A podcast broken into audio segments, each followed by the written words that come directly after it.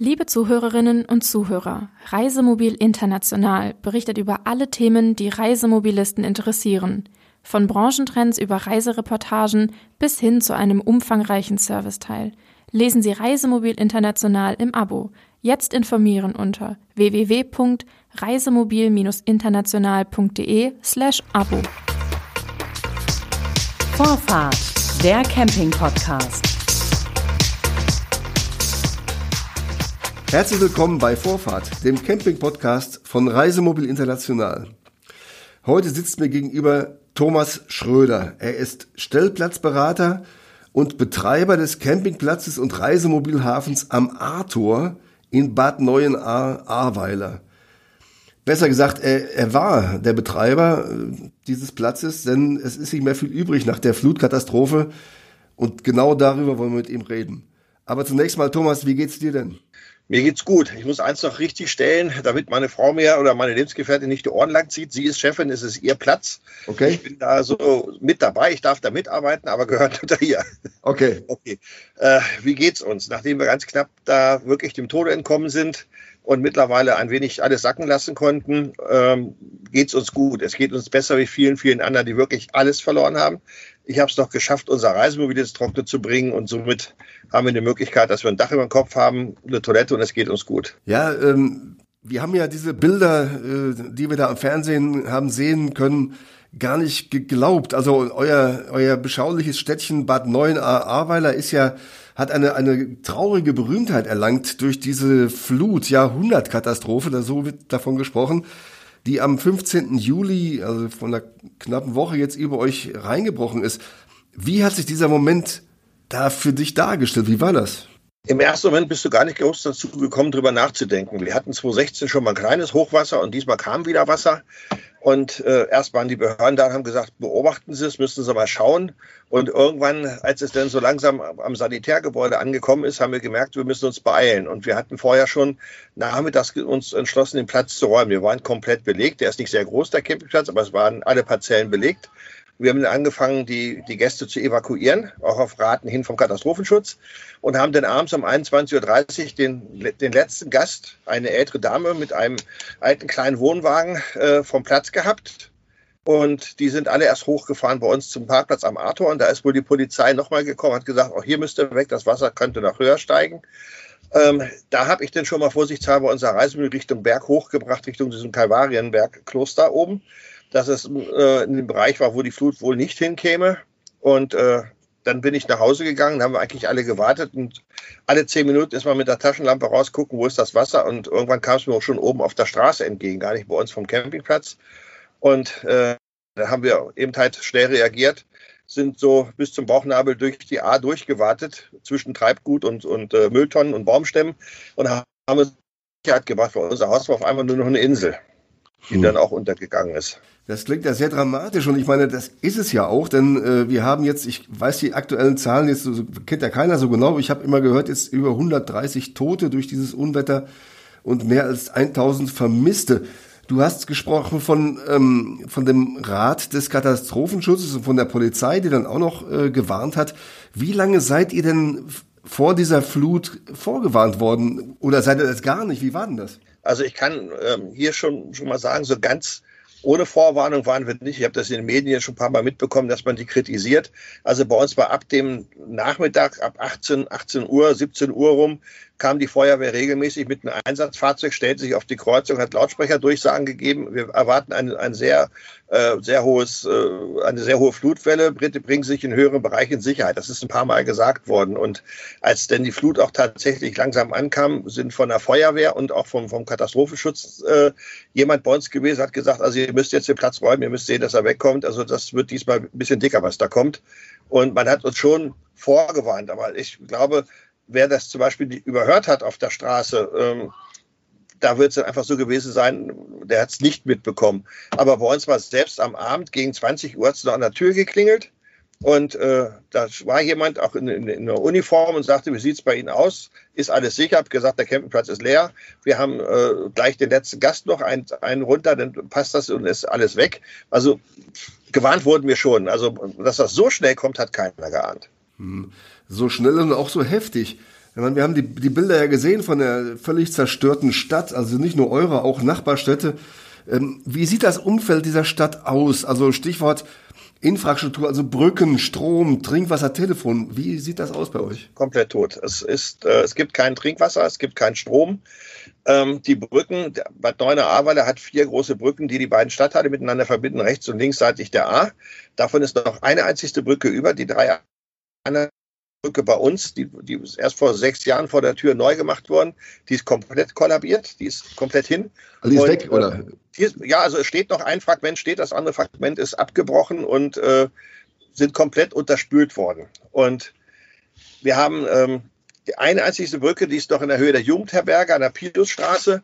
Die Brücke äh, ist jetzt momentan nur noch für Fußgänger zulässig. Selbst mit dem Fahrrad darf man nicht rüberfahren und Notquerung für Einsatzkräfte. Ansonsten sind wir abgeschnitten auf der Seite Leben haben wir auch ähm, eine nicht einen einzigen Supermarkt bei uns. Das heißt, wenn wir einkaufen wollen, von dort aus jetzt müssten wir Richtung Ramersbach hoch, 20 Kilometer und von da aus auf der anderen Seite wieder rüber. Man kommt auf die andere Seite Markt. Hm. Also nur mal zum Verständnis auch der, der Hörer. Du sitzt jetzt in deinem Wohnmobil und kannst von dort aus dieses Gespräch führen, weil woanders ging ja das ja gar nicht, oder? Nee, ging, ging gar nicht. Wir haben kein, äh, kein Funknetz, es gibt kein Telefonnetz. Selbst die Stadt ist momentan nur noch über, also Mitarbeiter der Stadt sind nur noch über E-Mail zu erreichen oder über, oder über Handy. Und das nur, wenn sie gerade irgendwo Glück haben, dass sie noch eine der letzten Funkzellen erwischt haben. Mhm. Was ist denn von dem Campingplatz noch übrig? Eigentlich nichts mal, wir waren gestern zum ersten Mal mit einem Bauunternehmer da. Ähm, alles, was an, an Bewuchs drauf war, ist weg. Ähm, also auch Bäume, hohe Bäume auch, ja? Ja, alles. Also wir haben früher, ich habe äh, auf unserer Homepage haben wir Fotos auch auf der Seite auch vorher drin. Das war vorher ganz idyllisch. Man saß bei uns an der A auf, auf einem Rasenstreifen und, und hat auf die A geschaut und dahinter waren ganz große Bäume.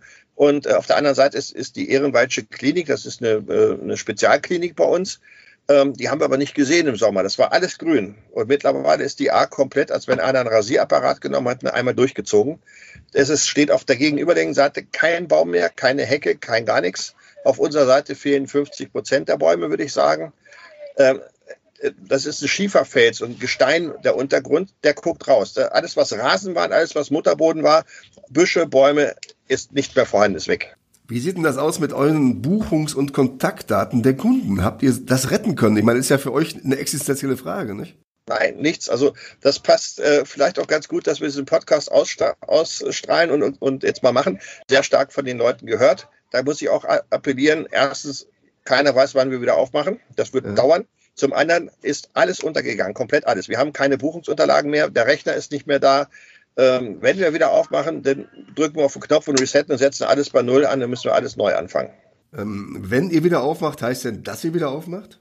Wir sind momentan guter Hoffnung oder guter Dinge. Ähm, es kursiert im Film im Internet von letzter Woche Donnerstag, der war sehr gute Qualität von einem Profi gemacht. Der ging nur so um unseren Campingplatz und unsere Kreuzung, was da so passiert ist, die A-Brücke und so. Da stand noch das Sanitärgebäude und irgendwann rief mich einer an, sagt, euer sei nicht zusammengebrochen. Sag ich, nee, stimmt gar nicht, das Wasser ist abgelaufen. Ich habe ein Video gesehen. Ich kam gestern hin, das war noch komplett unterspült. Das gesamte Sanitärgebäude ist zusammengebrochen. Wir können momentan nichts machen. Wir müssen erst auf den Gutachter und auf den Statiker warten. Vorher dürfen wir das Wohnhaus auch nicht mehr betreten. Unser Mieter musste auch oben raus. Und äh, das Haus liegt bis oben hin voller Schlamm. Und ähm, euer Wohnhaus oder das Sani-Haus? Das, äh, das, Wohnhaus. Das Sani-Haus ist komplett zusammengebrochen. Das ist hin. Und äh, ich, hab, ich stelle auch noch heute noch mal bei, bei mir auf die Seite und auf unsere Camp Seite aktuelle Videos, die ich da gestern gedreht habe. Da kann man sich mal einen Überblick verschaffen. Die waren gestern vom THW dabei, über eine Seil, über Seilzüge zwischen zwei Bäumen über die A ein Drahtseil zu spannen. Ich dachte, was soll denn das? Was wollen die da machen? Da, da wollen die den Strom rüberholen. Weil auf der anderen Seite gibt es eine Trafostation, die funktioniert und unsere Seite ist komplett tot. Sie müssen eine komplette provisorische Stromversorgung neu legen. Du hast gesagt, es könnte dauern, bis ihr wieder ähm, soweit seid, Gäste zu empfangen. Kannst du ungefähr abschätzen, wie lange das dauern wird? Kann, ich kann ungefähr abschätzen, wenn wir ähm, mit dem Bauunternehmer nächste Woche anfangen können, dass er den Platz einmal ein bisschen abzieht. Wir werden ihn komplett durchschottern. Wir können, schaffen es jetzt gar nicht, den in, Rahmen zu legen, sondern erstmal ihn durchschottern. Dann werden wir als, äh, als Reisemobilhafen wieder aufmachen können, irgendwann in Zeiten, schätze ich mal. Also, so lange wird es dauern. Äh, zwei Monate, drei Monate müssen warten, bis Trinkwasser wieder angeschlossen wird und bis, ähm, bis der Strom wieder da ist. Und dann werden wir das ohne das Sanitärgebäude einen einfachen Reisehafen draus machen. Dann gibt es eine Fernentsorgung, eine Stromversorgung und man kann bei uns stehen. Wenn man äh, so noch stehen will. Die ganze Gegend sieht natürlich jetzt touristisch gesehen auch nicht mehr so schön aus. Das ist äh, ja, äh, schilder bitte mal den Gang durch eure schöne Stadt. Wie sieht der aus? Den Gang durch unsere Stadt kann ich dir ganz einfach schildern. Die Stadt existiert nicht mehr. Es, du, hast, du, hast, immer nur noch Horrormeldungen bekommen. Ähm, ich bin äh, mit dem, mit dem Pkw versucht durchzukommen, da kommst du gar nicht, weil in allen Straßen ist, alle dürfen komplett das gesamte Mobiliar auf die Straße werfen und von der, von der ähm, Gemeinde aus, von der Stadt aus wird das abgefahren. Da kommen LKWs mit Bagger, laden das auf. Hinter dem Apollinaris-Stadion ist ein riesengroßes Feld. Da liegen Tausende von Kubikmetern Schutt und Müll, was aus den Häusern kommt. Ähm, du kommst mit dem Auto eigentlich gar nicht durch. Das Wasser ist in der Altstadt im nördlichen Bereich rein und im südlichen Bereich wieder raus und hat komplett alle Geschäfte zerstört. Wir haben nicht mal mehr eine Apotheke in Ahrweiler. Also es gibt kein Geschäft, was nicht getroffen wurde. Und ähm, das Wasser ist rausgeschossen das hat Autos mitgenommen wie Spielzeug. Du bist, äh, äh muss man überlegen, wir haben bei uns vor der Tür zwei riesengroße Schwallcontainer gehabt als Flaschencontainer, Altglascontainer. Die haben wir 400 oder 500 Meter weiter gefunden. Ich habe ein Foto bei mir jetzt drin, dass da ist ein Auto, das an der, an der Radkappe habe ich erkannt, dass es mein Daihatsu war. Der ist gerollt wie ein Hamburger Würstchen. Der ist wohl auf dem Grund der A mitgerollt worden, ist einfach aufgerollt. Das Ding liegt runter und ist komplett als wenn er aus der Schrottpresse kommt. Das hat, hat äh, das Wasser gemacht. Nun ist ja Hochwasser an einem, in einer Stadt, die an einem Fluss liegt, nichts Besonderes, will ich mal sagen. Aber das sprengt ja wirklich sämtliche Vorstellungskraft, was wir hier gerade erlebt haben. Gibt es Erklärungen dafür? Was ist die Ursache? Also ich meine, gut, heftiger Regen, klar. Aber sind die Boden bei euch stark versiegelt oder habt ihr keinen, keinen Boden, der das aufnehmen kann? Oder äh, wie ist das? Was, was ist der, die, die, Ursache dafür? Die Ursache dafür ist einmal ähm, witterungsbedingt. Ich möchte mich jetzt nicht aus dem Fenster lehnen und sagen, das Wandel, das ist das. Wir haben eine unglückliche Lage gehabt, dass wir einen, eine stark äh, Regenfront hatten, die sich so gut wie nicht bewegt hat. Die stand still. Die ist ganz langsam weitergezogen. Jetzt trifft es halt gerade Bayern unten. Und diese, diese äh, Schlechtwetterfront stand über der Eifel still. Und wir haben oben in der selber zwei Hauptbäche, die der A zuführen. Mhm. Und in diesem Bereich hat es in der Nacht innerhalb von sechs Stunden 140 Liter Regen runtergegeben. Und jetzt muss man sich vorstellen, das Ahrtal ist einfach wie ein V im Schiefergebirge. Da gibt es, gibt es keinen großen, äh, keine großen Felder oder irgendwas, die das aufnehmen und, und aufsaugen können, sondern es, es ist Gestein. Gestein mit V-förmig, der Fluss drin, eine kleine Straße, eine kleine Eisenbahn. Und da rauscht das natürlich in einem Rutsch durch. Ja, ist klar. Auch die, die Fließgeschwindigkeit ist ja entsprechend hoch. Man konnte das ja im Fernsehen sehen. Das war ja nicht mehr die beschauliche A, das war ja ein reißender Fluss, was weiß ich, wie im Grand Canyon so. Ja, das war ja nicht zu fassen. Ich habe das mal gelernt. Ich habe also die, in der Nacht habe ich mit dem äh, Kollegen von dir, mit dem Jörg Nullmeier, der hat mich angerufen und gefragt, mhm. wie es aussieht, wie es geht. Ich habe ihm das erklärt. Er hat mir erklärt, dass wir wirklich gerade bauchnabeltief durch die durch die A war. Er sagte, erstens seid ihr bekloppt, das hätte ein Auge gehen können. Und der hat mir mal einfach gesagt, der hat gesagt, Wasser, eine Tonne, ein Kubikmeter Wasser wiegt eine Tonne. Ja. wenn die in Bewegung ist, schiebt die mit einer Tonne Druck. Wir haben in der Nacht, war die maximale Fließgeschwindigkeit der A 350 Kubikmeter pro Sekunde. Das heißt, wir haben einen Druck gehabt von 350.000 Kilo pro Sekunde vom Wasser. Da bleibt nichts stehen, da bleibt wirklich nichts mehr stehen. Nee, das erklärt auch, warum die ganzen Brücken wechseln und so. Das ist, ist natürlich klar. Wenn so ein Druck drauf ist, dafür sind die einfach nicht gebaut. Genau. Es gibt wahrscheinlich auch keine Brücken, die man bauen kann dafür. Ne? Also, ja. Richtig. Und ja. die Problematik ist gerade bei unserer Brücke, die ist vor sechs oder sieben Jahren komplett neu gemacht worden. Ähm, das waren, waren Rundpfeiler gemauert, die standen in der A. Das Problem ist, es kommt Treibgut gegen, das Wasser drückt gegen an die Pfeiler zu unterspülen. Und irgendwann hat es das so stark unterspült, dass der Pfeiler einfach nach unten absackt und bricht die Brücke oben in der Mitte durch. Ja, das ist die mhm. einfache Erklärung gewesen. Wer kommt denn für diese immensen Schäden jetzt auf? Also der Bundesinnenminister hat heute das äh, beziffert auf mehrere Milliarden und hat davon gesprochen, dass es eine nationale Herausforderung wäre, das alles wieder aufzubauen. Wer kommt dafür auf?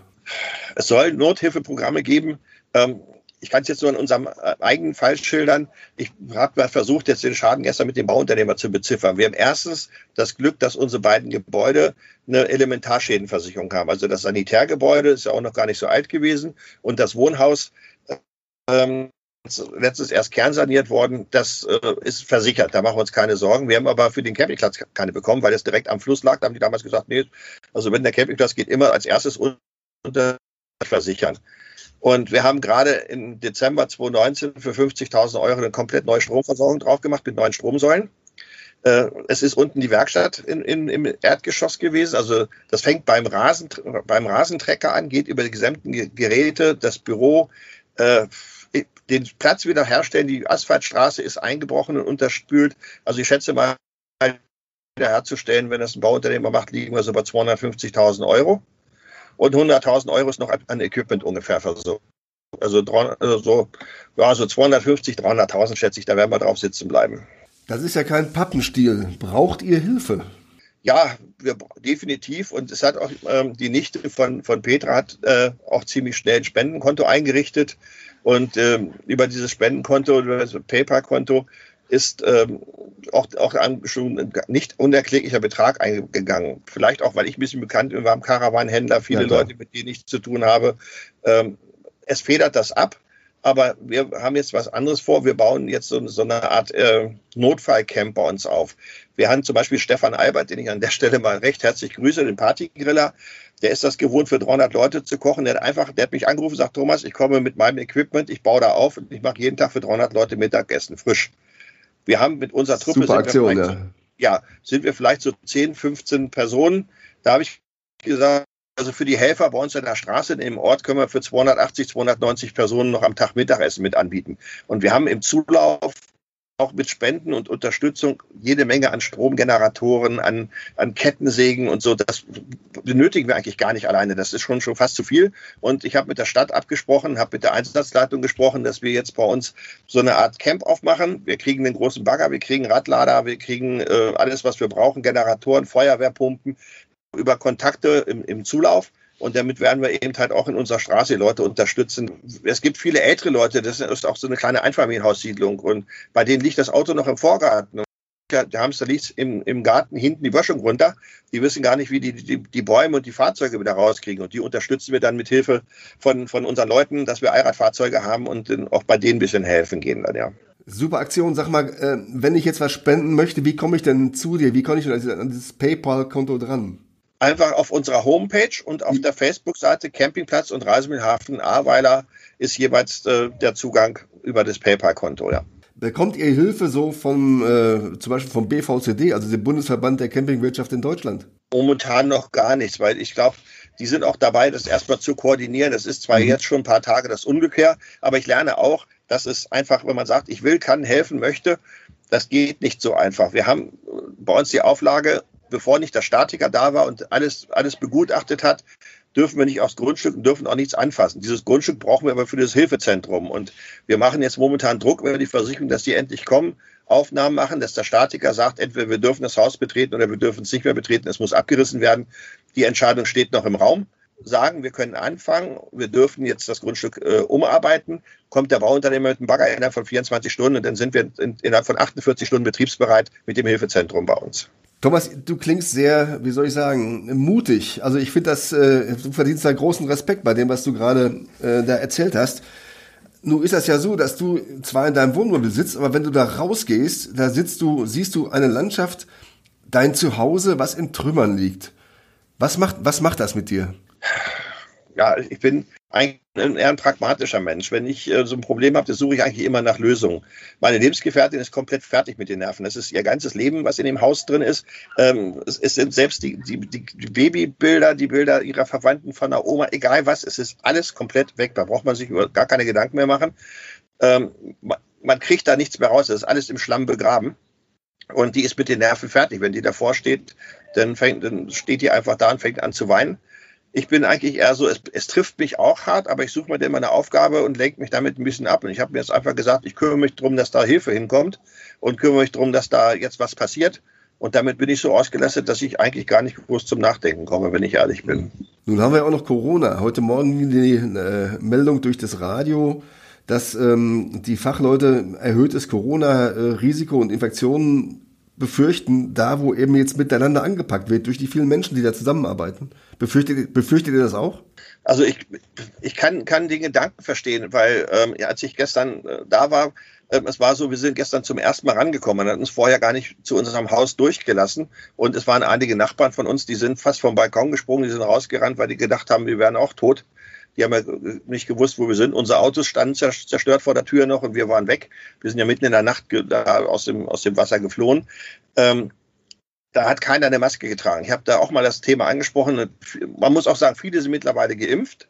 Und äh, viele sagen aber, du kannst den ganzen Tag, wenn du da drin stehst, du kannst nicht mit einer Maske arbeiten. Du schaffst das nicht. Ja, ist klar. Und ich hoffe es, dass es äh, nicht zum, zum, großen, zum großen Ausbruch wiederkommt, weil ähm, das fasziniert hat, ist, du weißt, wir haben mal, mal auch hier und da mal so einen kleinen Klüngel gehabt, weil ich so von den Jugendlichen nicht viel gehalten habe. Da muss ich jetzt hier öffentlich vor dir Abbitte tun und muss sagen, äh, ich finde es fantastisch. Der Ex-Mann meiner Lebensgefährtin, der hat dessen Haus ist aufgegangen.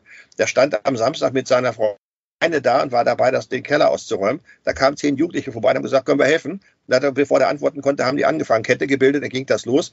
Wir haben Gruppen von Jugendlichen, die laufen mit Schubkarren, mit Schaufeln, mit allem durch den Ort und wo sie sehen, da kann, kann angepackt werden.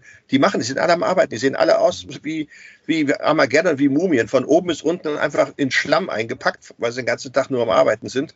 Aber ich ziehe da den Hut vor, was die Jugend da leistet, muss ich, da muss ich Abbitte tun und habe gesagt, ich habe einen falschen Eindruck gehabt von euch.